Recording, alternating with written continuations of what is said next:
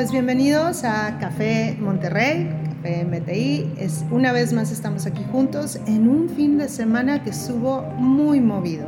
Les damos la bienvenida a Rogelio Ríos, a Letia Gutiérrez, a este café y conversación que hacemos con sabor a Monterrey, a Machaca, a Cabrito, ¿ok? Pero tratando de compartir una visión sobre el mundo que nos rodea. Definitivamente este fin de semana fue literal una sacudida. Una sacudida, un recordatorio, Aletia, ¿qué tal? Encantado de saludarte, de que eh, ya todo lo que pasa en el mundo, lugares tan lejanos como Afganistán, no tan lejanos como en Haití, pero es de llamar la atención, nos afectan, tienen un impacto en toda, en toda la sociedad planetaria porque son problemas, son sufrimientos de los pueblos que uno no puede menos que sentir la empatía, la frustración, el dolor de ver qué tan duro les pega a unos y a otros. Fenómenos naturales como los temblores o fenómenos humanos como los talibanes en Afganistán. Así es. Entonces definitivamente la agenda la marcó esta sacudida que comentábamos. La agenda de hoy será Haití y será definitivamente Afganistán. Gracias por acompañarnos, los invitamos a que nos sigan en nuestras redes sociales, somos Rogelio Ríos y Aletia Gutiérrez y comenzamos. Empecemos con nuestro café.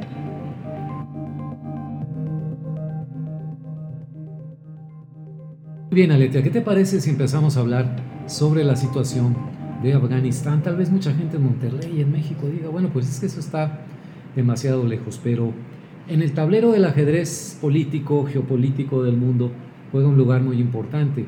Y yo creo que puede dar lugar, puede dar pie a un reacomodo de estos que se dan una vez cada tres, cuatro generaciones en el mundo.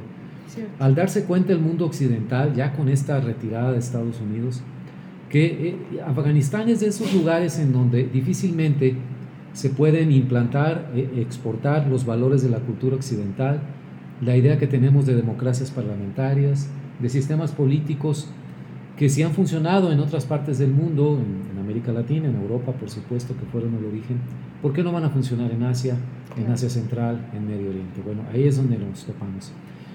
El, la caída del gobierno de, de, Kabul, de Afganistán, que se realizó el domingo, a ver, estoy 15 de agosto, es que han pasado tantas cosas, domingo 15 de agosto, Así es. cuando ya sale del país el presidente eh, afgani y eh, ya entran definitivamente, toman control los talibanes de la capital de Kabul, marca este, este antes y después, no solamente en la presencia de Estados Unidos en Afganistán, sino en lo que yo creo que ya se puede ver con toda claridad que cuáles son las posibilidades de gobernanza de Afganistán.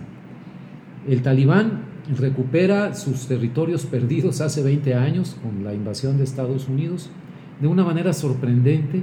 Realmente se derrumbó el ejército afgano, se derrumbó el gobierno de Afganistán. Yo creo que eh, es muy pronto como para decir exactamente qué pasó. Evidentemente no fue eh, por la vía de los combates sangrientos que tomaron a sangre y fuego Kabul, entraron caminando, o algunos en los combis americanos que habían arrebatado al ejército. Entonces hubo una rendición negociada, es lo primero que se observa, y esto nos da pie también a lo siguiente.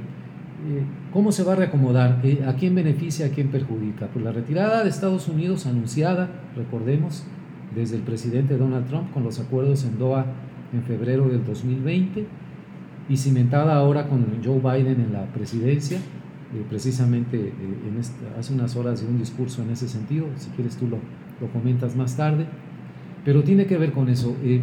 Afganistán no lo perdió Estados Unidos, como les gusta mucho decir en Washington. ¿Quién perdió Vietnam? ¿Quién perdió la China comunista? No, no, no. ninguna potencia, por más poderosa que sea, pierde o gana una parte del mundo.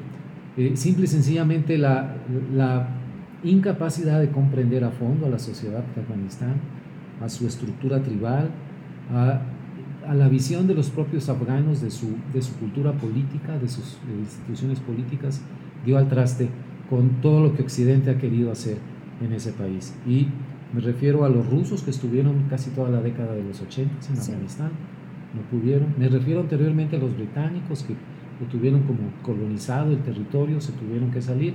Es decir, es un problema añejo que plantea además otra situación muy particular. el país lo toma o lo retoma, como lo quieran ver, los talibanes. Está este grupo armado paramilitar con nexos muy estrechos con Al Qaeda, con sus métodos terroristas, que controlan el comercio del amapola eh, para el resto del mundo, que es una de las plantas eh, más cultivadas en Afganistán. Entonces, es una toma del poder también sobre el control del narcotráfico, con una ideología eh, y un extremismo religioso, pero realmente de lo más detestable en todo el mundo. Va a volver una situación de opresión para la sociedad, para las mujeres en particular, lo vamos a comentar más adelante. Pero yo no creo que sea una cuestión de decir o enfocar nada más el asunto. Washington perdió Afganistán, entonces el que sale ganando es China, es Rusia, porque ven que, una, que la superpotencia que es su enemiga, pues ahora recibe un golpe muy, muy duro, como lo fue en Vietnam, etc. Yo no me quedaría en eso porque no creo que sea siquiera el ángulo más interesante. El ángulo más interesante nos lleva a una definición civilizatoria, Letia, es decir, hasta dónde puede llegar Occidente en su cruzada por salvar al resto del mundo. ¿Hasta dónde quiere el resto del mundo ser salvado por Occidente o no ser salvado por Occidente? Es decir, en Afganistán nos dimos cuenta y nos dimos de topes eh, y una gran potencia como es Estados Unidos de que simple y sencillamente no es posible trasplantar la democracia occidental, la cultura occidental, los valores occidentales, se tienen que buscar otros caminos. Lo que sí es posible y es lo que debemos rescatar y es lo que está en riesgo, en grave peligro con el talibán, es que independientemente de la cultura política que quieras fomentar en Afganistán, hay valores universales, derechos universales, derechos humanos, el derecho de la población a tener libertades políticas, libertad de religión, libertad de culto, libertad de decisión para educarse o no, tanto si eres hombre como si eres mujer, y que no se le impongan estas eh, leyes extremas, ¿no? derivadas de creencias religiosas torcidas, de interpretaciones torcidas del Corán, como la ha habido en el mundo occidental, interpretaciones torcidas de la Biblia, claro. y que eh, yo creo que es el escenario más dramático que estamos viendo en este momento. Entonces sí, es un movimiento en, en el tablero de ajedrez a nivel mundial, pero no solamente que, que Estados Unidos perdió Afganistán, entonces cómo quedan China y Rusia y cómo se reacomoda.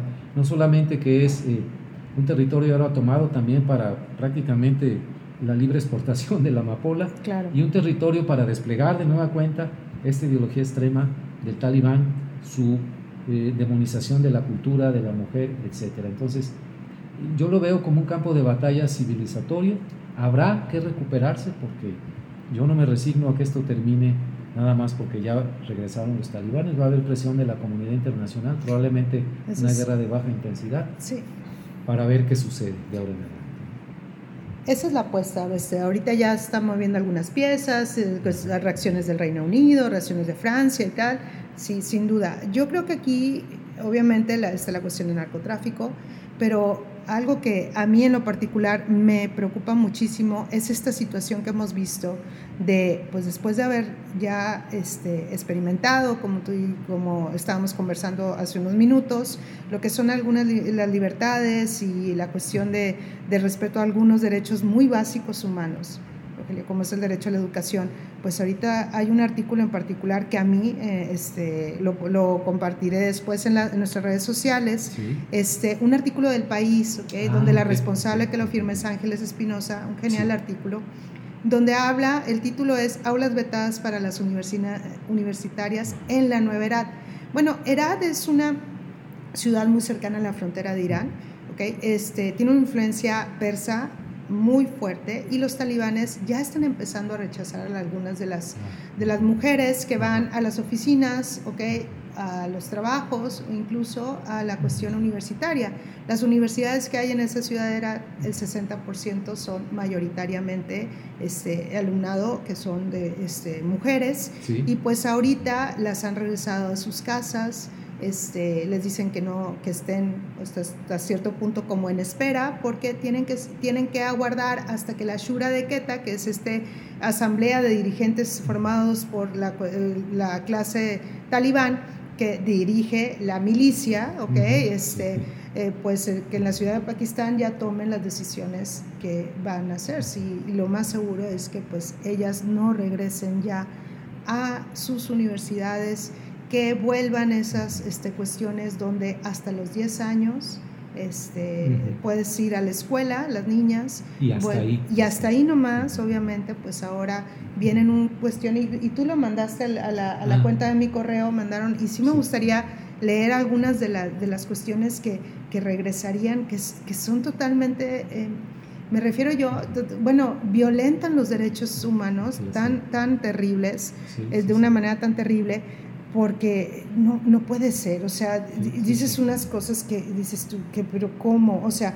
prohibición, imagínense, o sea, bueno, del trabajo femenino fuera de los hogares, totalmente ya prohibido, exceptuando algunas cuestiones que son como enfermeras y doctoras, obviamente que también... Este, Pero en algunos hospitales... en algunos hospitales, exactamente. Ya de plano nadie más sabe curar eso. ¿no? no pueden cerrar tratos este, este, comerciales, este, tampoco pueden, es, este, digamos también, bueno, lo que decíamos de que no podían estudiar, no podían después de los 10 años, el requerimiento de llevar burka sobre, de cabeza hasta los pies los azotes, las palizas, en lapidación pública, lapidación pública, o sea, y, cosas ah, también tan inverosímiles, pero dices tú, bueno, como quiera, atentan contra tu libertad, de la prohibición de uso de cosméticos, por ejemplo, las uñas pintadas, por favor, o sea, los zapatos de, de, tacón también serían prohibidos. Cuestiones que dices tú, bueno, de verdad, practicar deportes, por ejemplo, volar, un, volar un papalote, montar en bicicleta. Montar en bicicleta, por favor. Este, entonces, un montón de cuestiones. La prohibición obviamente de usar pantalones también estaba a estar prohibida. Entonces, en 1996, recordemos, y, cito una vez más a, este, a la periodista Ángeles Espinosa, decía pues que en 1996 esto va a ser como volver al pasado, porque cuando se, la guerrilla tomó el control de Kabul, ¿okay? y este, pues la cuestión fue que los talibanes instauraron un, régimen integrista con, medidas como las que estuvimos mencionando ahorita, se impusieron castigos físicos, la pena capital en plaza pública, la amputación de miembros en delitos menores y cuestiones así. O sea, que, y que realmente este, era como una cuestión no nada más retrógrada, sino una una cuestión que obviamente denigra al ser humano. Denigra al ser humano, sí, Aletia. Y fíjate que otro aspecto más, porque no es menor, es que es una lista muy larga. El patrimonio cultural de Afganistán está en serio peligro. Estos son los talibanes que dinamitaron al gran Buda que estaba este, labrado en la montaña en los años 90 y que el mundo se estremeció. De hecho, leía en, la información que revisaba hoy que eh, la comunidad de de la cultura internacional museística pedía que se expresaran específicamente los talibanes por el respeto a los museos establecidos en Kabul, a todo el tesoro artístico centenario y milenario que se guarda ahí, porque con las experiencias anteriores del talibán no ha sido así. Un vocero de los talibanes trató ahí de suavizar las cosas, pero yo creo que queda peor. Dijo que, que en esta ocasión ellos van a hacer un gobierno inclusivo y más tolerante problema con este tipo de declaraciones es que son pues demagógicas y porque vienen de un grupo que carece completamente de credibilidad a nivel internacional. Entonces, digan lo que digan, como estaría en ese mismo nivel de, bajeza, de no creerles, pero ni la hora, el gobierno de Corea del Norte, que dicen una cosa y hacen otra cosa. No vamos a hacer pruebas nucleares y las hacen, no vamos a hacer pruebas de misiles y las hacen. Bueno, así están los talibanes. Entonces, ese es el, el grave riesgo, las horas de angustia que se están viviendo, las escenas que todos podemos ver en los noticieros, en Google, los aviones con la gente en las pistas tratando de subirse, algunos que se colgaron en las llantas en el tren de aterrizaje, caían en pleno vuelo del avión porque no se podían sostener. ¿Recordarás la película de Guerra Mundial Z? la huida de Tel Aviv, de, esa escena de, de, mi amor platónico más, Entonces, así, exactamente, quien haya visto esa película, así fueron las escenas en el aeropuerto de Kabul. Entonces, eh, son horas muy negras para, para Afganistán. Yo espero que la presión internacional realmente surte efecto. Veía una parte hoy, en la mañana, de la reunión urgente del Consejo de Seguridad. Me parece, la verdad es que no lo pude ver hasta el final. Eh, todo era en el, en el tono diplomático, de llamados a que la comunidad intervenga. Estuvo presente el secretario general de la ONU, Antonio Guterres el representante de Afganistán dijo, y lo dijo otro representante más eh, africano, el de Kenia, y la representante de México que estaba ahí presente, que ya hay ejecuciones con las listas eh, del terror que llevan los, los, talibanes buscando casa por casa exfuncionarios y todo, y que habría que frenar eso. Eh, otros representantes como los de Rusia y China no dijeron que el de Rusia se atrevió a decir que no hay que ser alarmistas, que, que no hay que exagerar, que seguramente el gobierno talibán va a, tomar las cosas como debe ser. Igual el de China dijo, este, China va a estar muy atenta a que los talibanes... Pues no, pues ya. Ahora sí llamó ya a descansar, ¿no? Qué bárbaros. La, la, representante de Francia dijo, bueno, son hechos consumados, como dicen muchos los franceses, feta sí. pero este, la verdad es que estamos en una situación jurídica también de limbo, ¿no? Es decir, una fracción rebelde toma por la fuerza el gobierno, el presidente de Afganistán, legítimo, huyó, hay un gobierno en el exilio, entonces a partir de ahí vamos a ver qué se puede hacer. Aparte los talibanes son la fuerza dominante en Afganistán, pero la estructura tribal del país y todo los obliga también a negociar de alguna manera, ¿no? Entonces, vamos a ver qué, qué resulta. ¿Qué sucede? Y, incluso el representante de, de, Rusia y el de China hicieron alusiones a que lo que es inaceptable es la liga de los talibanes con Al-Qaeda. Y creo que fue el de China el que dijo que también es inaceptable que Afganistán vuelva a ser, es decir, que ya lo fue, eh, un refugio para los terroristas. que también en ese, en ese orden, este, oye, oye, hasta hace escaso unos minutos de que estábamos grabando este podcast, eh, pues eh, Joe Biden dio su discurso oficial, su postura oficial sobre este tema desde este, la sala de prensa de la Casa Blanca y pues ahí decía pues que esto va, que no hay marcha para atrás, que definitivamente Estados Unidos tiene que salir fuera de Afganistán porque ya, se, ya tienen más de 20 años y decía y, y un costo no nada más de vidas, un costo también financiero, que ese es otro tema que podríamos también tratar. Es, y pues Joe Biden decía que pues que se tenían que retirar que obviamente, y me gustó la frase, Rogelio, voy a ser abogada del diablo donde él dice, bueno, no hay ningún momento bueno para salirse de Afganistán, lo cual encierra un montón de cuestiones, pero encierra una gran verdad, o sea, a cómo están las cosas. Y él también denunciaba, bueno, es que estuvimos 20 años ahí, les inyectamos dinero, les dimos empleo, los, les pagamos, eh, tecnología, tal, tal, tal, y sin embargo, no pareciera que no pasó nada, ¿no? que no sucedió nada, que, que, en algún momento también lo comentábamos este fin de semana. Este, entonces, híjole, pues siendo abogada del diablo, un poco, pues en eso sí tiene razón Biden, o sea, a ver, hubo un tiempo, ni modo que dijeras tú, bueno, no fueron ni siquiera meses, o fueron dos décadas. Dos décadas. Entonces también ahí, eh, él como que se cuestiona, a ver, ¿qué pasó, verdad? Ahora, como dices tú, habrá que analizar y ver los resultados y, ver, y, analizar el, dónde, está, dónde estuvo la falla, ¿no? Exacto. Pero bueno, esperemos entonces. Sí, sí, se va a dar ese debate en Estados Unidos. Sin duda. es quién perdió Afganistán, y fueron los republicanos o los demócratas, o todo empezó desde Trump, empezó desde hace muchos años. Y Desfilaban una serie de generales, algunos muy pintorescos, que se encargaban de el comandante supremo de las fuerzas en Afganistán, ¿no? Entonces había del tipo del general Patton, ¿no? Que andaban con revólveres al cinto. Sí, sí, había otros más serios, más callados, pero ni los callados ni los más habladores.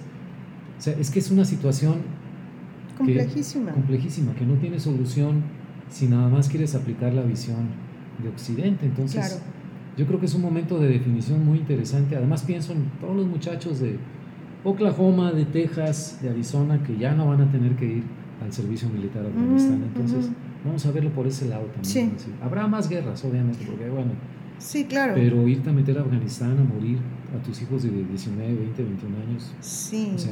Yo creo que ahí también deberíamos de, de checar también ciertas similitudes a las que ha habido en este sentido, ah, pues hablemos de Vietnam, hablemos un poco de Corea también. Entonces, yo creo que eso va a dar para, para más todavía. Para mucho más, así es.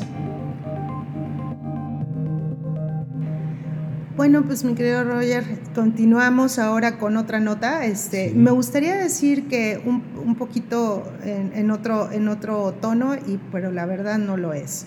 Estamos hablando de que el domingo 15 de agosto tembló nos, en la mañana, pues empezamos un café con, de verdad con un sabor amargo, porque fue esta noticia de que en Haití, después de 11 años de aquel terrible terremoto Ah, que ya hubo en el El 2010. Ajá.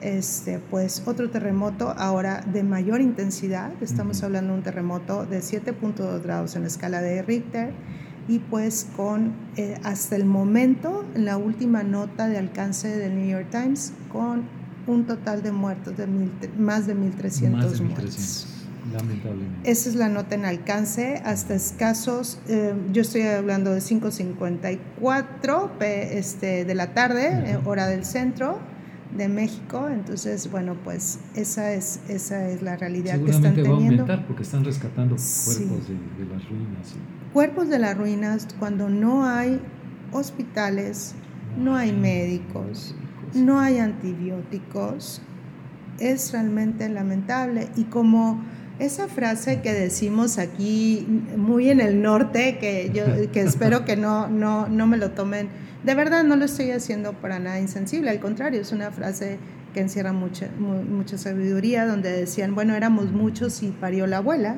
este, pues pareciera que aquí sucedió lo mismo, ya era mucha la tragedia y encima están esperando la llegada de un ciclón en las próximas las horas. próximas horas. La otra tragedia que vivieron hace un mes, el asesinato de su presidente, De acuerdo. el eh, la turbulencia política que se originó. Y bueno, recordemos que Haití es el país más pobre de toda América Latina. Sí. Comparte territorio en una isla con República Dominicana y el contraste entre los dos países es, es brutal. Sí. Haití es, está a niveles de pobreza que se comparan con los países pobres de África. ¿no? Entonces imagínate de qué estamos hablando. ¿no? La ciudad de Puerto Príncipe, que es la capital, que había sido golpeadísima, prácticamente destruida hace una década por el temblor anterior. No sé qué tanto hayan reconstruido, la verdad, pero por las imágenes, las fotografías, los videos, es- Pareciera que no que mucho. golpeó, no mucho. No, no, no, no mucho. Entonces, re- realmente de lamentar, este, espero Sí. que fluya la ayuda internacional. Por lo pronto sí, ya se, ya se está moviendo la comunidad internacional, espero que sea el caso porque realmente la situación de Haití es sumamente lamentable, no nos queda más que este, pues dar un abrazo Sí, este, sí. fraterno a la comunidad haitiana este, y pues yo me quedo con una frase de, Sí. del mismo, de esta misma nota de New York Times de que hace el reverendo Corniel Fortuna donde dice que es muy complejo la- vivir ya de entrada en Haití. Sobrevivir en, un- en Haití es más difícil porque Haití es un país en el que todos los desastres son posibles y nunca hay ayuda. Wow, lo dijo todo. ¿no? Duro. Todo está dicho. eso. Fuerte. Fíjate que otra de las cosas que pasó el fin de semana, terrible, porque tiene que ver con, es, es esta diversión de mucha gente, es un deporte, pero es una diversión también. El accidente que pasó en la autopista México-Cuernavaca, más o menos por la altura de la curva esa llamada La Pera, En Tres de- Marías. Sí, de Tres Marías, en, en que un- unos motociclistas derrapan y, chocan, entonces empieza a hacer una carambola de carros, trailers y motociclistas, terrible. Eh, si se asoman en internet o en los portales de los medios de comunicación, les advierto que van a ver escenas muy crudas de personas este, estrelladas, atropelladas por los vehículos. El, el saldo de todo este caos que se formó entre choques y rechoques y alcances en la, autopista México-Cuernavaca fue de siete motociclistas eh, muertos. Eh, algunas de las notas resaltan que venían a exceso de velocidad, que eh, hubo también 15 automóviles involucrados, dos, camiones trailer y bueno, 13 motos, entre las cuales pues, murieron los siete motociclistas.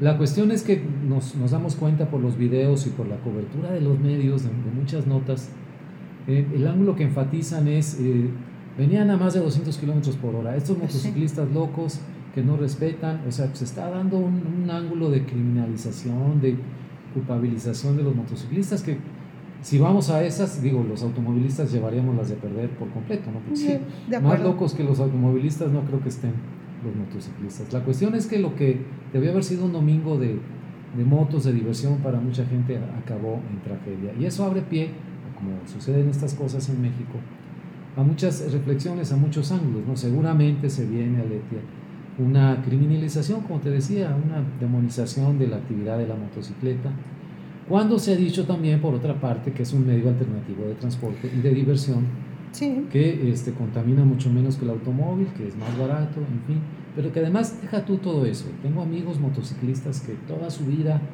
han andado en las rodadas, ¿no? Y se van, amigos que viven en la Ciudad de México, estaba yo preocupado por uno de ellos que que no le he hablado todavía para preguntarle, pero lo voy a hacer, pero aparentemente no andaba, no andaba en ese grupo, pero que tiene que ver con, con toda esta situación de echarle la culpa siempre a alguien, ¿no? Ellos mismos se lo buscaron, parece ser lo que mucha gente está pensando, y no es así. Hay toda una cultura vial que es un desastre en México, automovilistas, camioneros, peatones, en que no ponemos atención a nuestra seguridad. Entonces, se dan este tipo de situaciones mucho, muy lamentables, pero no es para prohibir nada. Prohibiríamos, en vista de la enorme cantidad de accidentes de tráfico, la circulación de automóviles, prohibiríamos a los tráileres que a cada rato chocan en las carreteras. Claro. ¿Qué, tendríamos que hacer? ¿Prohibir todo entonces? ¿A, qué extremos llegamos? No, no, no. Yo creo que, yo creo que sí hay ahí algo que, que hay que enfatizar, que es que ya hay un reglamento. No es que estemos en un vacío legal. exacto, no estamos en un vacío legal que aquí la cuestión, Roger, que creo que sí es tema, es la falta de supervisión, ¿no? O sea, bueno, si hubiera una supervisión que si fuera efectiva, pues muy seguramente respetarían los límites de velocidad, ¿verdad? O sea, creo que eso sí nos queda claro a todo el mundo, ¿no? o sea, vamos, si se les da la oportunidad, habrá gente que, bueno, pues sí, conduzca exceso de velocidad, motocicletas, coches, trailers, o sea, o cualquier otro medio. A ver, eso no nos queda, no nos queda la menor duda. Pero aquí lo que es importantísimo es que, a ver, yo creo que abrimos esta, esta oportunidad para realmente solucionar un problema. El problema es, en mi punto de vista, que no es que haya un vacío legal, no es que los motociclistas sean el terror y el enemigo público número uno, para nada. Para nada. No, para nada. Y es lo último que yo que quisiera este, que, que la gente pensara, pero sí hay una cuestión de una falta de supervisión en el cumplimiento de los reglamentos de tránsito y sí hay una falta en la cultura de vialidad, sin duda. Sin duda. Sin duda, eso sí nos queda claro otra cuestión también es que de esos mismos motociclistas, recordemos que fueron aquellos motociclistas que los consideramos, este, y esa misma agrupación, creo, es, es donde lo que he estado leyendo, pues fueron los que ayudaron muchísimo con el fue lo del terremoto, el último terremoto en la Ciudad de México. 2017. Sí, que estaban las vialidades colapsadas y ellos fueron, inclusive había los llamaban Los Ángeles y que no sé qué, porque Los Ángeles sobre ruedas porque ellos hacían que llegaran medicamentos, sangre, plasma. Ok, entonces por favor, o sea, no todo es negro ni todo es blanco. O sea, por favor guardemos las proporciones. Vamos a seguir mejor en todo caso haciendo nuestro trabajo y presionando por una mejor cultura vial. Exacto. Sí, porque además, como colofón, ¿dónde estaba la vigilancia en las carreteras? Exacto. De acuerdo, de acuerdo totalmente. Bueno, eh, Rogelio, pues nos vamos derechito a las recomendaciones para ya cerrar esto. Este, pues yo traía, híjole, yo sí me voy a ir así como que con dos recomendaciones rapidito, prometo, prometo no, no abusar. Pero una de ellas es, sin duda, este, este mini video que salió del artista grafitero este, Banksy, este, Bansky, no sé si es Bansky, que es buenísimo y fabuloso. La voy a colgar en las redes. Los, porque hubo, aparecieron este, murallas pintadas, paredes pintadas, y ya dijo que él había sido el autor de eso. Este, muy interesante lo que hizo, preciosas algunas de ellas. Hay una particular, una de unos niños jugando en, un, en una lanchita, ah, donde este, está a favor de la, de la integración, de la tolerancia racial. No, divinos. Entonces, lo voy a poner en las redes, creo que vale la pena. El videito creo que dura como 10 minutos, ah, o sea, es, es, algo muy, muy padre. Este, creo que lo van a disfrutar mucho y es de esas cuestiones que ahorita, más que nada, ese buen sabor de boca que necesitamos. Y por último, en mis recomendaciones, quisiera este, recomendar el libro de Chules Joe. Eh, Chules Joe es el libro en el que se escrito por este, Kinsey, W.P. Kinsey, que, que es en donde se basó esa fenomenal película que si no la han visto la tienen que ver, este, que es El campo de los sueños, The Field of Dreams, que sale Kevin Costner. Este, y que precisamente este, se dio el juego, de The Field of Dreams, que, que, estuvo, que fue un juegazo, o sea, aparte, independientemente de que fue súper emotivo, a mí, yo me, yo, a mí se me hacía la, pierna, la piel de gallina, o sea, divino, divino. Esas, este, voy a también a poner ahí, voy a postear por ahí este, unas fotografías del juego, este, pero creo que vale la pena ese libro, sobre todo ahorita, creo que es un libro que nos, que nos permite acercarnos a la, a la importancia de, este, de, de, de perdonarte, de, de aceptar las cosas, creo que vale la pena. Y de no renunciar a los sueños. ¿no? Y de no renunciar a los sueños. Pueden hacer realidad. Acuérdate, if you build it, they will come. Así es, así es la frase, e, exactamente. Oye, pues excelente, lo, habrá que verlo.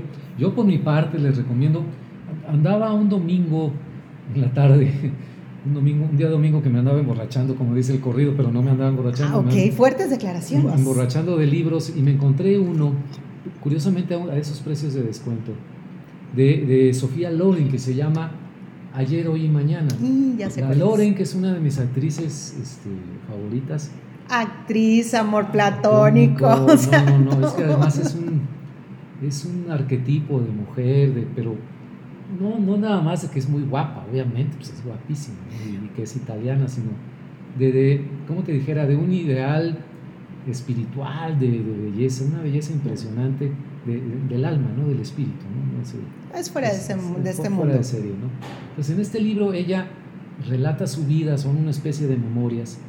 Está traducido del italiano y yo buscaba, normalmente en este tipo de, ediciones o de libros, un personaje platica con un escritor y es el que hace el texto en sí, ¿no? pero creo que ella misma lo escribió. Entonces, también la sorpresa, la traducción es muy buena es que la prosa es, es muy, muy, muy buena también, muy ah, qué padre. Entonces, eh, relata toda su vida. ¿no? ¿no? les voy a decir todo lo que trae el libro, trae una parte de fotografías también. Lo encontré, déjame, aunque, parezca comercial, en la librería Ganlia un precio de, descuento de esas ofertas que no llegaban ni a los 50 pesos, creo, una cosa impresionante. Está disponible en Amazon, en edición Kindle, en pasta dura, en pasta blanda, eh, a precios también muy bajos. Y la verdad es una verdadera eh, delicia. Joyita. Este, con quienes estuvo casada, todas las películas en que intervino, toda esta relación que forjó, por ejemplo, con Marcello Mastroianni, ¿no? oh. a lo largo de las 10, 11 películas que hicieron, la amistad que surgió entre ellos, se decía mucho que, que eran pareja, ¿no? que se veía que se querían. Y no, no, no, siempre fueron amigos, ¿no? Y este, ella se casó dos o tres, unas dos o tres veces con gente muy famosa. Y bueno, no solamente fue una gran belleza, una belleza despampanante en la pantalla, le dieron dos Óscares, una por una película de 1961, ahorita se me, se me escapó el, nombre, y otro Óscar más 20 años después por trayectoria. Entonces, realmente una maravilla. Lo, lo, recomiendo muy ampliamente. Sofía Loren, ayer, hoy y mañana. La editorial es Lumen, editorial Lumen. Tiene una foto sensacional en la portada de ella, una de las mejores fotos que he visto. Wow. sus facciones, su rostro me impresionan mucho. Entonces, lo vamos a subir también en la fanpage, ¿no? Claro que sí. ahí este, la sugerencia. Perfecto.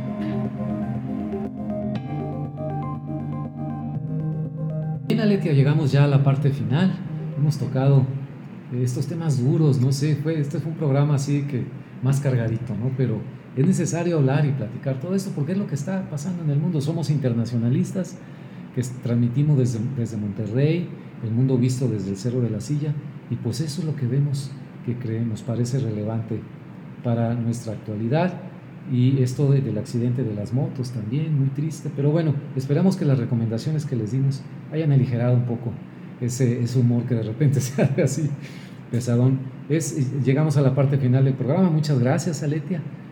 Gracias Roger, este, gracias a todos por escucharnos y por favor síganos en nuestras redes. Así es, y bueno, nos vemos en la próxima ocasión. Aletia Gutiérrez y Rogelio Ríos les dan las gracias, se despiden de ustedes por acompañarnos en Café Monterrey. Gracias, chao. Bye.